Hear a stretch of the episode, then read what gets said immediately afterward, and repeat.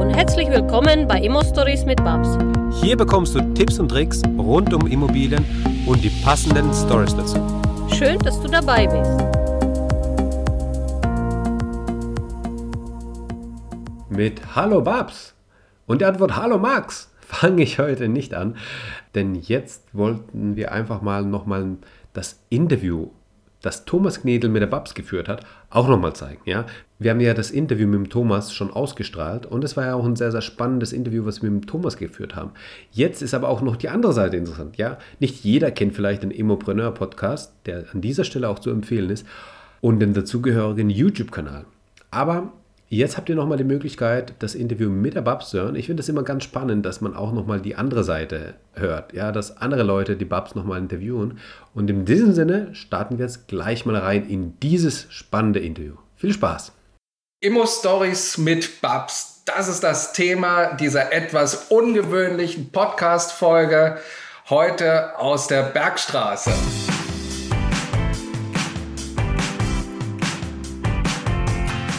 Hallo und herzlich willkommen zu einer neuen Folge des Immopreneur Podcast. Der Podcast der Immopreneur Community. Von Immobilieninvestoren für Immobilieninvestoren. Verstehe, wie Immobilieninvestments funktionieren. Lerne erprobte Investmentstrategien und die wirklich wichtigen Marktplayer für deinen Erfolg kennen. Lerne, was funktioniert und was nicht. Mein Name ist Thomas Knebel.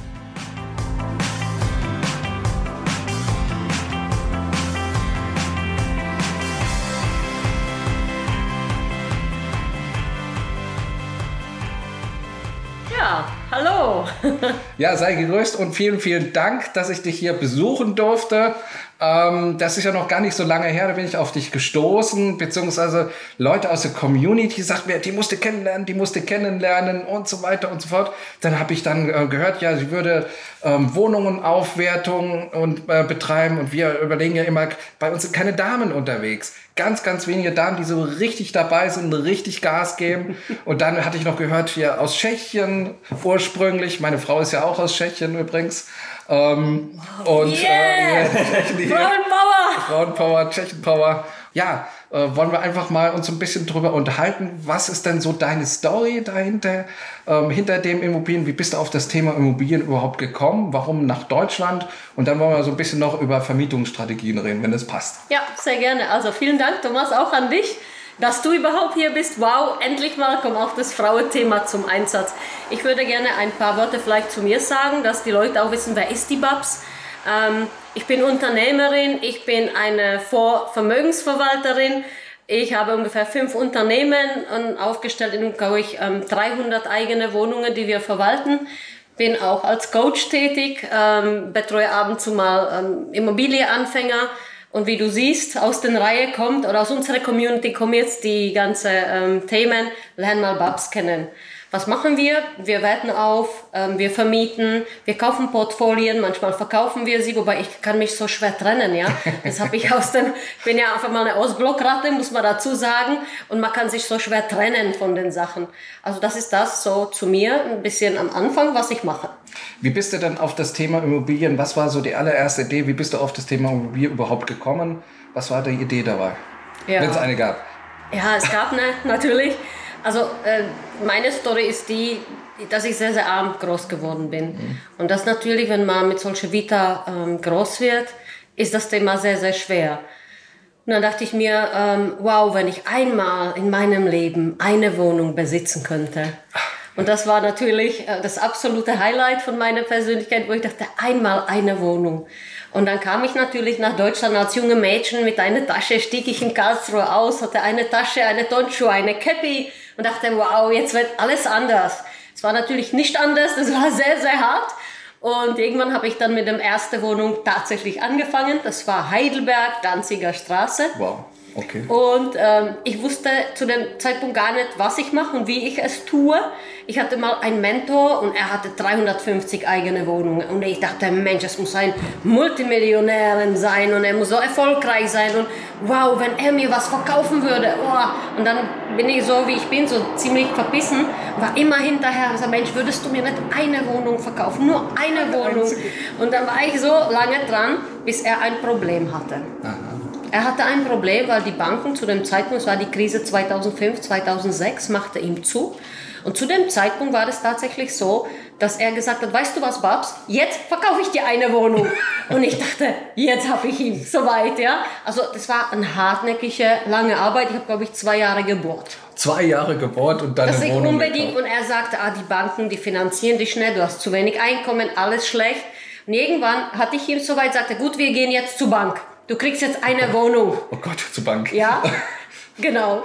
Und dann war es für mich einfach mal wow. Und ich habe diese Wohnung bekommen, damals für 80.000 Euro, gab schon Euro. Und das war eine Kellerwohnung, ein Erdgeschoss-Kellerwohnung. Ähm, und ich war so happy dafür.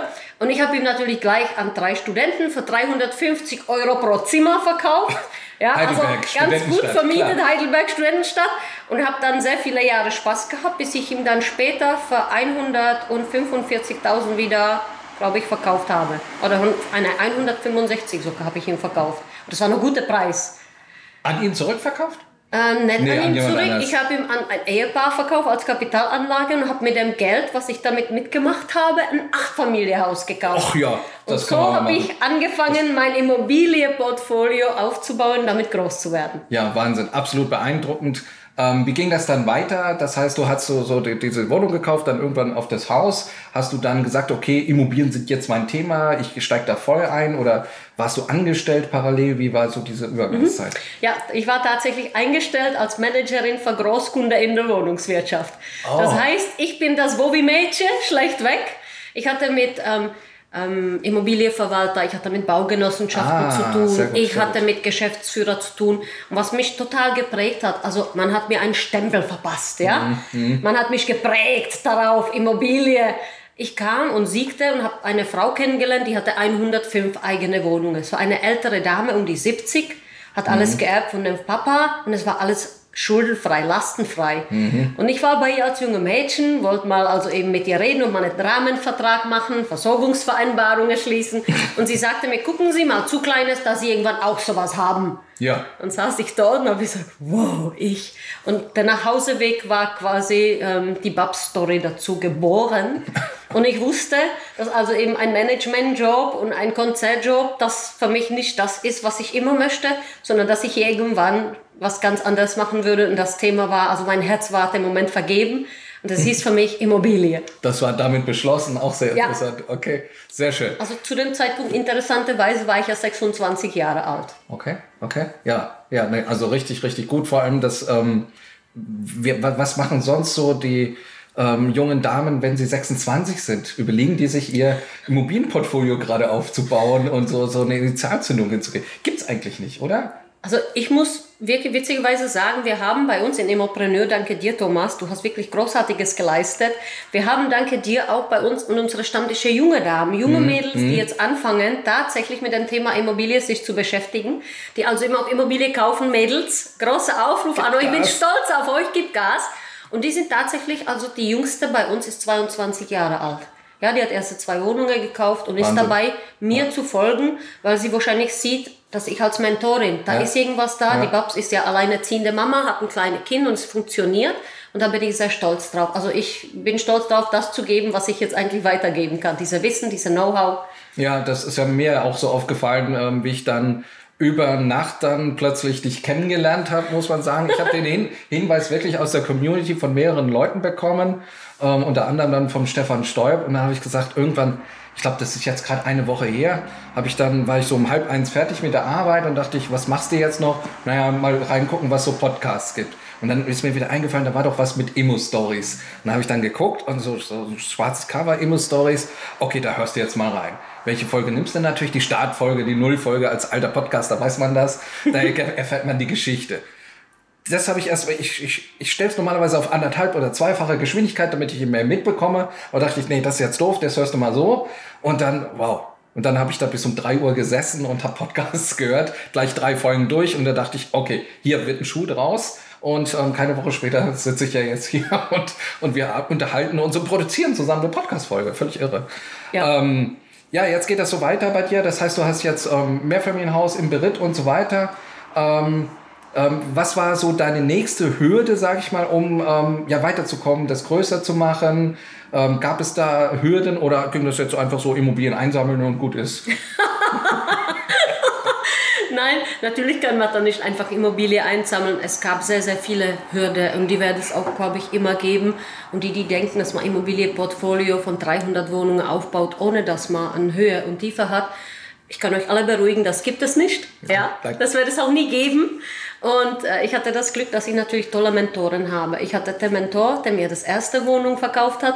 Ich hatte auch eine Kundin damals kennengelernt, die mir bis heute wirklich zur Seite steht, über die ganze Höhe und Tiefe immer mitgegangen ist. Mhm. Und die hat mir dann mein nächstes Achtfamilienhaus verkauft. Oh. Also quasi haben schon meine Mentoren, ja, die habe ich auch, aber zwei Jahre schon davor bearbeiten müssen, weil sie hatte zu dem Zeitpunkt, ich glaube, 60 eigene Wohnungen und ich sah zu ihr, oh, das war die Göttin für mich. Mhm, ja, und das mache ich heute noch. Wobei mittlerweile drehen sich die Rolle. Jetzt sagen sie, du hast fünffach so groß und fünffach so viel erreicht, wie ich mir je vorstellen könnte. Das hätte ich dir echt nicht zugetraut. Wahnsinn. Ähm, und dann war also eben ich gepackt mit acht Wohnungen und ging natürlich weiter. Ich habe sehr, sehr guter Managementjob gehabt, der ich dann natürlich irgendwann auch gekündigt habe, weil ich gesagt habe, nein, ich muss nur Immobilien machen. Hab zu welchem Augenblick, das ist ja für viele interessant, zu welchem Augenblick genau hast du gekündigt? Also hast ich hatte zu dem Zeitpunkt ganz genau 100 Wohnungen. Okay, so lange hast du noch gearbeitet? Ja. Okay. Ich habe parallel gearbeitet. Ich habe immer eine Consulting-Firma mit ungefähr 200.000 Umsatz im Jahr. Das braucht man so als arme, alleinerziehende Mama, um zu überleben. Und für die Finanzierung vielleicht auch? Eben, ja. ja. Und dann parallel dazu habe ich natürlich gesagt, ab 100 Wohnungen kann ich noch alleine. Mhm. Und ab 100 Wohnungen das nächste Kauf, dann nochmal 60 Wohnungen obendrauf. Eigentlich war immer mein Devise, ich doppel. Also ich bin eine Zuckerin. Ja. Zu dem Thema würden wir dann gleich kommen, vielleicht in dem Thema Mietverwaltung, aber ich bin schon eine Zuckerin, weil mir das einfach Spaß macht. Ja? Mhm. Und ich habe dann also eben weiter aufgebaut, immer wieder, dadurch, dass ich ein gutes Einkommen habe, war die Finanzierung möglich. Ja. Zu dem Zeitpunkt, Leute, 4,89 äh, Zinssatz, 1% Tilgung. Kenne ich auch, ja. ja.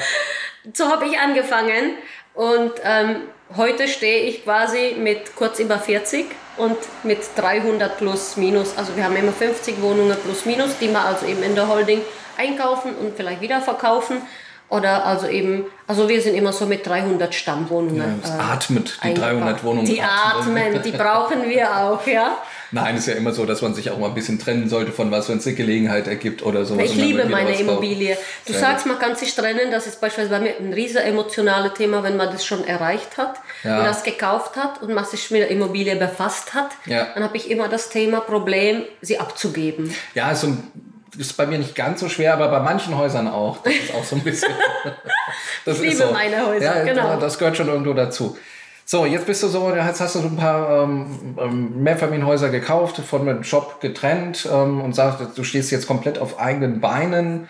Ähm, war es dann in dem Augenblick das nächste Investment, ähm, nachdem du deinen Job eben gekündigt hattest, war das dann schwieriger zu finanzieren oder hat es funktioniert? Konntest du weiter den Turbo direkt laufen lassen? Egal, wo du gerade stehst, der Immopreneur-Kongress ist das Beste, was dir in diesem Jahr passieren wird wenn du dich für das Thema lukrative Immobilieninvestments interessierst. Auch in diesem Jahr stehen wieder die erfolgreichsten Immobilieninvestoren auf der Bühne. Spannende Erfolgsgeschichten zahlreicher Junginvestoren in einer eigens dafür eingerichteten Newcomer-Session runden das Programm ab. Alle weiteren Details sowie Frühbuchertickets findest du unter www.immopreneur.de/kongress. Sei auch du mit dabei. Wir freuen uns auf dich. Ich hatte mal eine Vertriebsleitung in ein, schon, in, ein hessische, in ein hessisches Unternehmen und ja. hat also eben schon freiberuflich gearbeitet. Ich mhm. war also Vertriebschefin von einem großen Konzern mit ungefähr 150, 200 Leute unter mir und ich habe immer die Rechnung gestellt. War, ich war nie so richtig in dieser Sinne fest angestellt, mhm. sondern hatte immer ja, meine okay. Provisionsstellung ja. in der Rechnungsbasis. Das heißt, die Banken waren das bei mir gewohnt, dass immer wieder alles kommt auf selbstständige Basis, wenn man das so sehen will. Wir waren zwar schon weisungsgebunden CEO, aber in der also in der Abrechnung, in der halt. Abrechnung ja. war man natürlich frei. Ja. Und daher war das für mich gar kein Thema, ja, zu sagen, okay, das mache ich jetzt nicht mehr. Ich möchte jetzt Immobilie machen. Und ich habe aus der Zeit meines Managementjobs sehr, sehr viele vermögende Klienten gekannt. Ja. Mhm. Ich war immer in der WoW, ich kannte die Leute. Ja, ja, ja. Und dann kam die Anfrage so quasi von alleine. Was hast du ein Projekt für uns? Könntest du uns mal was suchen, so ab einer Million? Dann habe ich gedacht, okay, ich mache der Consulting, begleite euch, suche das mit euch, mache die Finanzierung und so habe ich mich quasi in der Anfangsphase komplett refinanziert, Mhm. da ich immer die Rechnungen, die ich an die Konzerne stellte, dann quasi an meine Kunde stellen Ja, ja, dürfte. ja, ja. Consulting-Rechnung, dann hatte ich dasselbe Geld wie vorhin und hatte super nette Leute um mich herum und endlich mal hatte ich das, wo ich sagte, wow, das macht mir Spaß. Ja, nee, sehr schön, sehr schön. Ähm, dann vielleicht noch mal so als letzte Frage, bevor wir mal ein bisschen einsteigen in die Vermietungsstrategien. Ähm, wie, wie gehst du heute an deine Investments ran? Das heißt, ähm, was ist für dich eine große Herausforderung, wenn du heute auf der Pirsch bist nach Immobilien? Wo findest du heute Immobilien vielleicht? ähm, wie findest du sie? Wie machst du sie klar? Und wie sieht so ein typisches Investment bei dir heute aus? Also ich würde das vergleichen wie mit dem Tschernobyl. Ja? Nachdem der Tschernobyl explodiert hat, gab es überall Pilze in den Wäldern. Ja? Ich komme aus einem ganz kleinen Dorf, da gab es nur, nennen wir Straßennummer, sondern nur die, nennen wir Name, sondern nur die Nummer von den Häusern. Und da gab es überall Pilze. Wenn du heute mit dem mit der Tasche in den Wald gehst, dann findest du kaum Pilze. Nee. Die sind entweder verhitzt, weil es zu heiß ist, oder eingefroren, weil die Frische kam. Und so ist es heutzutage mit Immobilien. Die Märkte haben sich gravierend verändert und alles ändert sich. Und bei mir ist es so, dass ich die Projekte angeboten bekomme. Ich habe dir ein paar meiner Projekte jetzt gezeigt, das haben wir drüber gesprochen. Ich habe ganz, ganz große Netzwerk und im Grunde genommen ist es so, dass ich große Portfolien kaufe, so zwischen zweieinhalb und fünf Millionen. Und darunter, da bin ich einfach schon zu groß. Ja, früher war ich ähm, Merlin oder Delfin und konnte springen durch die Wälder, mich so zu bewegen auf dem Markt. Heute bin ich eher ein Walfisch. Ja, also zu langsam, zu träge. Ich würde gerne jetzt Orga sein, die natürlich kommt und alles mitnimmt. Ja, ähm, also ich suche Portfolien, also eben die schon größer sind. Und da ist auf dem Markt nicht so viel los. Also da kannst du schon sehr, sehr gute Deal machen. So bewege ich mich. Und oft bewege ich mich auch so, dass ich keinen Neubau mache, sondern einfach nur ähm, Portfolien nehme, wo ich entwickeln kann. Ja. Jetzt sind wir mit drin. Also ich kaufe gerne Bestand, 60er, 70er Jahre. Ja, und alles, was danach gekommen ist. Damit kenne ich mich sehr, sehr gut aus. Saniere sie sehr oft, äh, entwickle sie, mache Homestaging und setze dann die Mieter rein. Auf äh, sehr viele unterschiedliche Art und Weise. Oh, da finde ich aber einen super Übergang. Da wusste ich ja noch nicht mehr für den Übergang. Man merkt gleich, du machst einen Podcast. herrlich, herrlich, herrlich. Dann lass uns doch direkt ähm, über die Vermietungsstrategien mal so ein bisschen sprechen, weil das fand ich nämlich sehr spannend in deinem Podcast auch. Ihr habt, glaube ich, eine kleine Serie gemacht, ähm, vier Teile, wo die verschiedenen Vermietungsstrategien sind. Ich nenne es immer die Aufwertung in der Vermietung sozusagen, weil ähm, ich, wie ich 1998 angefangen habe, selbst mit Immobilien, da dachte da, da, ich kannte ich nur Da war eine- ich ein Jahr in Deutschland, Leute. Da hatte Thomas schon die Immobilien-Deals gemacht. Ein Jahr. Da wusste ich gar nicht, wie man die Buskarte versendet. Da habe ich ein, ein kleines Mehrfamilienhaus gekauft und für mich war klar, da setze ich ganz normale Mieter rein. Ja? Das heißt, ich mache einen Wohnungsmietvertrag, habe mich mit dem Mietrecht eben eingelesen und da habe ich ganz normale Wohnungsmieter reingesetzt. So, jetzt habe ich aber davon gehört mit den Jahren natürlich, da gibt es ja noch andere Vermietungsstrategien. Wir machen auch das eine oder andere. Ähm, erzähl mal, was, wie, wie war das bei dir bei den ersten Wohnungen und wie, welche, äh, wie hast du das weiterentwickelt? Obwohl, bei der ersten waren ja schon Studenten, ne? da war ja schon bei der ersten, genau. Ähm, warum vermietest du nicht so gerne so an ganz normale Wohnungsmieter, sondern ein bisschen anders? Was ist bei dir da die Überlegung dahinter? Ja, also wie gesagt, ich habe sehr, sehr große Portfolio, was strukturiert ist auf verschiedene Mieterklassen. Und ich habe in den letzten zehn Jahren ähm, die Erfahrungen gemacht, dass wenn ich Mieter habe, die immer wieder drinnen sind, ich habe auch Mieter, die sind 30 Jahre bei mir drin. Aber irgendwann würde es mir langweilig, weil ich dachte, wenn sie 30 Jahre drin sind, m, bringt es nicht so die Rendite. Das macht mir dann Spaß. Es ist langweilig, es ist nicht beweglich oder lebendig. Also habe ich mich damit befasst, auf andere Art und Weise zu vermieten. Und ich sage, wie bei unserem Podcast Immo Stories mit Babs, jetzt muss ich ein bisschen Werbung für mich machen. Absolut kein Thema. Ja, ähm, ähm, habe ich also eben die Klasse eingeteilt in ungefähr ähm, fünf Klassen der Vermietungsstrategien und ich habe die Anleger dazu auch nochmal aufgeteilt, weil das immer von Persönlichkeit äh, herausgeht, wie bereit bin ich für ein Risiko. Wenn man beispielsweise sagt, okay, ich habe einen Kapitalanleger, der möchte einen Mieter, er möchte einen Manager drin haben, der immer bezahlt, und eine Familie mit zwei Kindern, wo die nächsten Jahre nichts passiert, die Immobilie wird bezahlt, alles andere passiert und alles ist top. Okay, ist gut, ist nichts dagegen anzuwenden. Und das sind so Anlageklassen, sag mal, wie bei den Aktien von 1 bis 8. Ja, die achte sind die rote, die Lichterloh brennen. Ich bin eine Anlageklasse 8, ich brenne immer Lichterloh. Ähm, also eben die 1 bis 3, Ja, das sind so ähm, von der Persönlichkeit, da würde ich sagen, das sind die ganze ähm, Ingenieuren, Ärzte, also jemand, der nicht als Immobilieninvestor agiert und trotzdem seine Kapitalanlage sehr gut vermietet haben möchte und seine Ruhe haben Ja, will. ja. Ja, dann kommt die Anlageklasse, sag mal, 4, 5, 6. Das sind dann die Leute, die sagen, oh, ich würde gerne vielleicht ein WG machen oder Airbnb. Ja, und dann gibt's Anlageklasse 7 und 8, die sind absolut ähm, risikobereit. Sie lieben das Risiko, sie lieben ähm, das Kitzeln. Ja, was kriege ich da nochmal raus pro Quadratmeter? Passt da vier Betten oder können wir noch sechs Betten in den Raum stellen? Ja, guck mal, online gibt's ein Dreierbetten, ja, wie Ja. bei wie bei irgendwo ähm, in der Army. Und ich bin also eben eher die Anlegerin, die sagt, wenn man schon ein Zehnfamilienhaus hat, dass ich ihm doch lieber entmiete bei einem normalen Mieter und das Thema einfach mal ähm, mit Monteure oder tatsächlich äh, an Globalunternehmer vermiete. Dann mache ich in einem Zimmer mindestens zwei Monteure und verlange 300 Euro. Ja, und wir haben auch so ein krasse Kalkulationsbeispiel gefahren. Wir haben ein Zehnfamilienhaus genommen, der von mir aus 27 Zimmer hatte. Und haben dann durchgerechnet, so ein normales Haus bei mir in Mannheim hat so 55.000 Euro brutto, ne, netto, im Jahr. Ja? Netto Kaltmiete. Netto Kaltmiete. Genau. Jetzt haben wir gesagt, wenn wir Airbnb nehmen, da muss ich jetzt mal ein bisschen nachhelfen, ja, und sag, okay, wir haben äh, 35 Euro 35 Euro mal 27 Zimmer pro Nacht mal 30 Tage mal ähm, 12 Monate haben wir 340.000 Euro, Leute. Hallo, Jackpot? Klingelt's bei aber da euch? gehen ja noch die Kosten runter. Da muss ja das Natürlich. Management, die Putzfrau bezahlen. Alles klar. Ja. Aber zu 55.000 netto sind wir jetzt beim Sechsfachen. Ja. Ja? Ja. Und lasst es nochmal die 50.000 Euro kostet sein. Lasst Ja, es auch richtig. 100.000 Euro Ja. kosten sein. Dann bist du also eben bei 240.000. Da kann ein ganz normaler Investor mit einem Zehnfamilienhaus, er braucht keine 300 Wohnungen. Ja. Er kann tatsächlich mit dem einen Haus sich wahnsinnig tolle Leben Ja. machen. Er kann Ja. wirtschaftlich frei sein. Er kann von den Cashflow leben. Ja. Und das sind so Anteile, wo ich sage, diese Vermietungsstrategie hat man. Ich würde noch mal weitergehen und sagen, das ist jetzt Airbnb. Dann hat man Monteure. Airbnb ist super stressig. Du bist jeden Tag dabei. Du brauchst Putzfrau. Du musst immer rennen. Du musst die Tür aufmachen, schließen, immer sich kümmern. Man ist immer vor Ort. Wenn man jetzt die Monteure nennt, die sind ein bisschen entspannter. Ja, die kommen zwar, man muss sich auch kümmern, vielleicht bleiben sie einen Monat. Wenn sie eine Baustelle machen, dann kannst du deine 27 Zimmer ruhig mal zwei packen.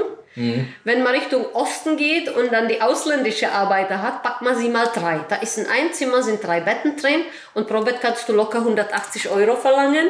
Ich würde nochmal also eben dasselbe Rechenbeispiel fahren. Wir haben 27 Zimmer mal, ähm, Zwei Betten, mal zwei Betten, mal 180. mal 180, mal 30 Tage, Ja, mal zwölf.